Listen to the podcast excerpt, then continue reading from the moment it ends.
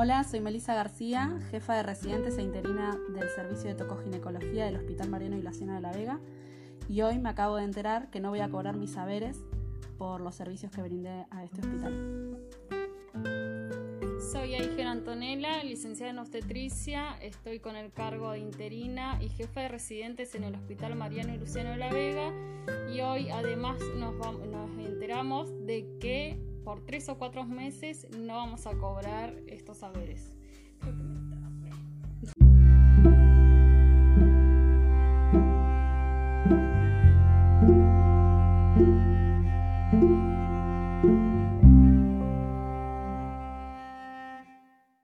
La doctora Dayana Pérez es odontóloga, es especialista en maxilofacial, es eh, una de las tantas personas que están un poco indignadas ante una situación que se presentó hace un par de días y que está preocupando a la comunidad médica en virtud que muchos, un número importante, arriba de mil, eran médicos residentes y fueron pasados a planta por la necesidad, por el agobio, por la pandemia, por todo lo que todo el mundo sabe de la necesidad de manos de profesionales. Ahora, ¿qué pasó? Los pasaron a planta y el sueldo no apareció. Y si no apareció el sueldo, tampoco apareció la obra social. Y si no apareció la obra social, tampoco apareció la ART.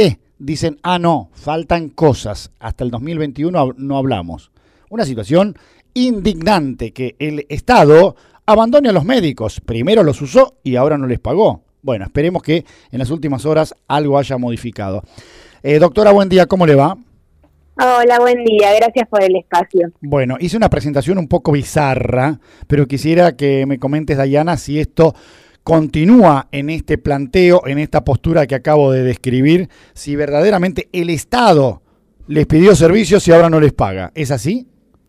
Sí, lamentablemente, aunque parece que fue un chiste, esto es lo que está pasando en este momento y todavía no hemos tenido respuesta al reclamo, ya que hubo múltiples manifestaciones y movilizaciones en La Plata eh, exigiendo el pago y exigiendo todo lo, lo, que estaba planteando, pero todavía no hay ninguna respuesta oficial de cuándo esto se vaya a normalizar. A ver, eh, vamos por parte. Ustedes eran médicos médicos residentes, la, eh, no sé si vos, eh, pero todos, eh, 1137 estaban en esta condición. Los pasaron a planta en los últimos tiempos. ¿sí? Así es. Y a ustedes, eh, y lo primero que dijeron, uy, fantástico, somos personal de planta, estamos estables, estamos mucho más tranquilos, pero parece que esa tranquilidad fue una fantasía. Así es, a partir del primero de octubre pasábamos a eh, interinos, es el primer cargo que uno toma antes de planta permanente. Sí. Em, pero bueno, o sea, en ahora en noviembre deberíamos haber cobrado por este pase. Y no sucedió. ¿Y qué hacen ahora? ¿Con qué comen? ¿Con qué, qué, cómo justifican que no cobraron? ¿Qué dicen? Supuestamente, de nuevo, todo extraoficial, los expedientes no terminaron en eh, todo el trámite que debería ocurrir para que tengamos el pago, faltan firmas del vicegobernador. Eh, no, te hago una eh, perdón, perdón, doctora, hago una pequeña corrección. en, Buenos Aires existe una vicegobernadora que se llama Verónica Magario, ex intendenta de La Matanza. El gobernador Axel Kisilov y vicegobernadora Verónica Magario. un detalle nada más. Un pequeño detalle. Sí, sí, la vicegobernadora. Entonces, eh, o sea, sería un tema administrativo eh, la falta de nuestro pago. Pero este tema administrativo supuestamente demora entre 90 y 120 días en completarse.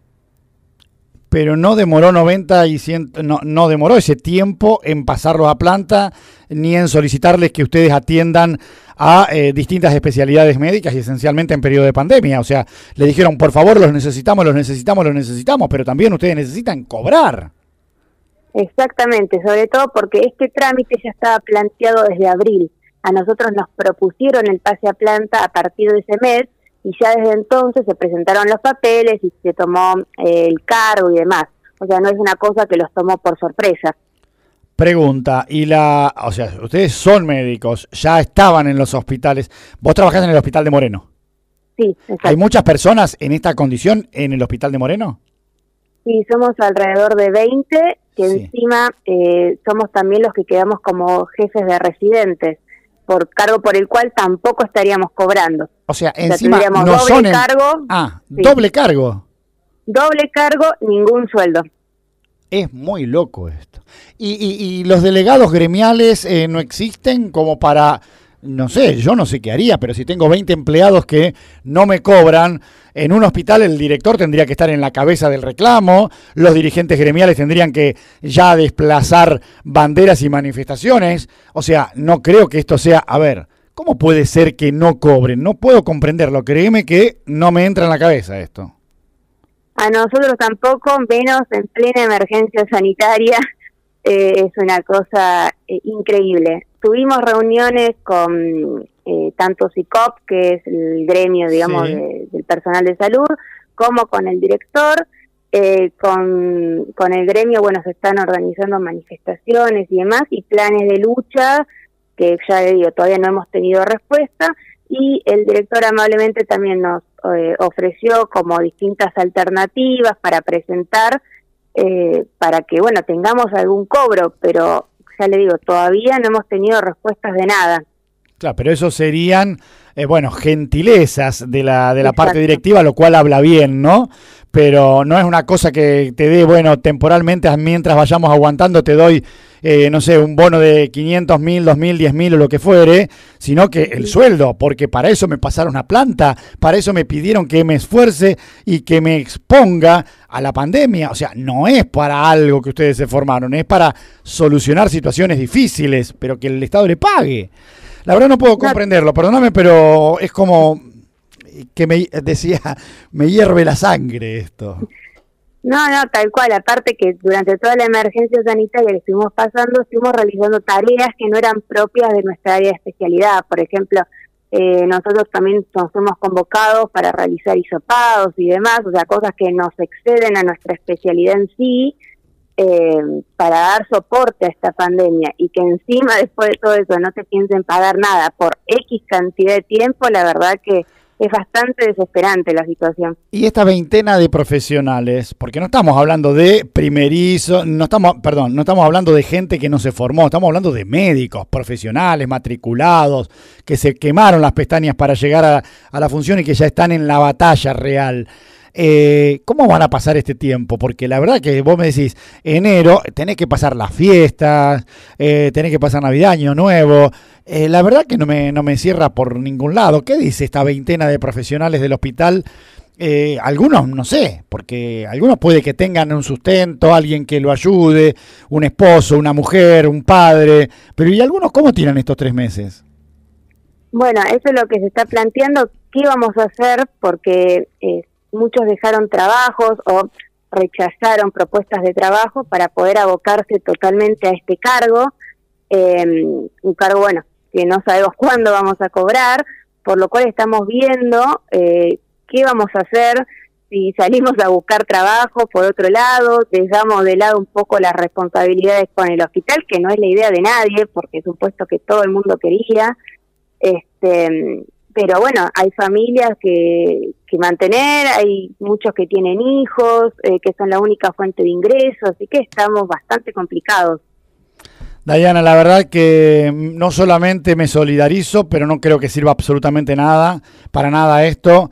Eh, ofrezco los micrófonos para tantas veces como sea posible y ante quien sea entrevistar o decirlo públicamente, pero también decírselo a la población que no puedo creer que el gobierno nacional argentino y provincial, provincial más que nada en este momento, esté dejando de pagarles a los médicos. Una vergüenza. Me resulta vergonzoso. Mil disculpas, mil disculpas.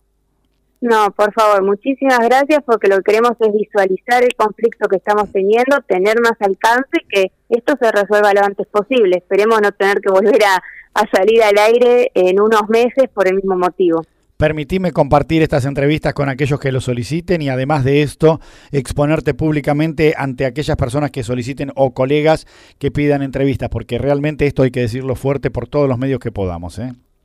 Sí, por favor, muchísimas gracias por todo. Hasta luego. Chao, doctora. chao, chao. Qué tremendo, qué tremendo. La doctora Dayana Pérez, jefa de residencia, de residentes de odontología del Hospital Mariano y Luciano de la Vega, especialista.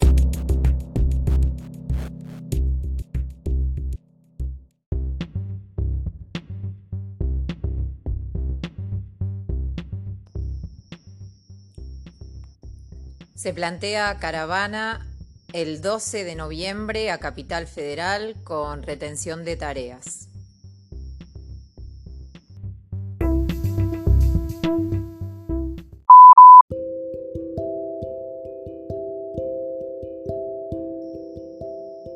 Esperamos una pronta resolución de este problema.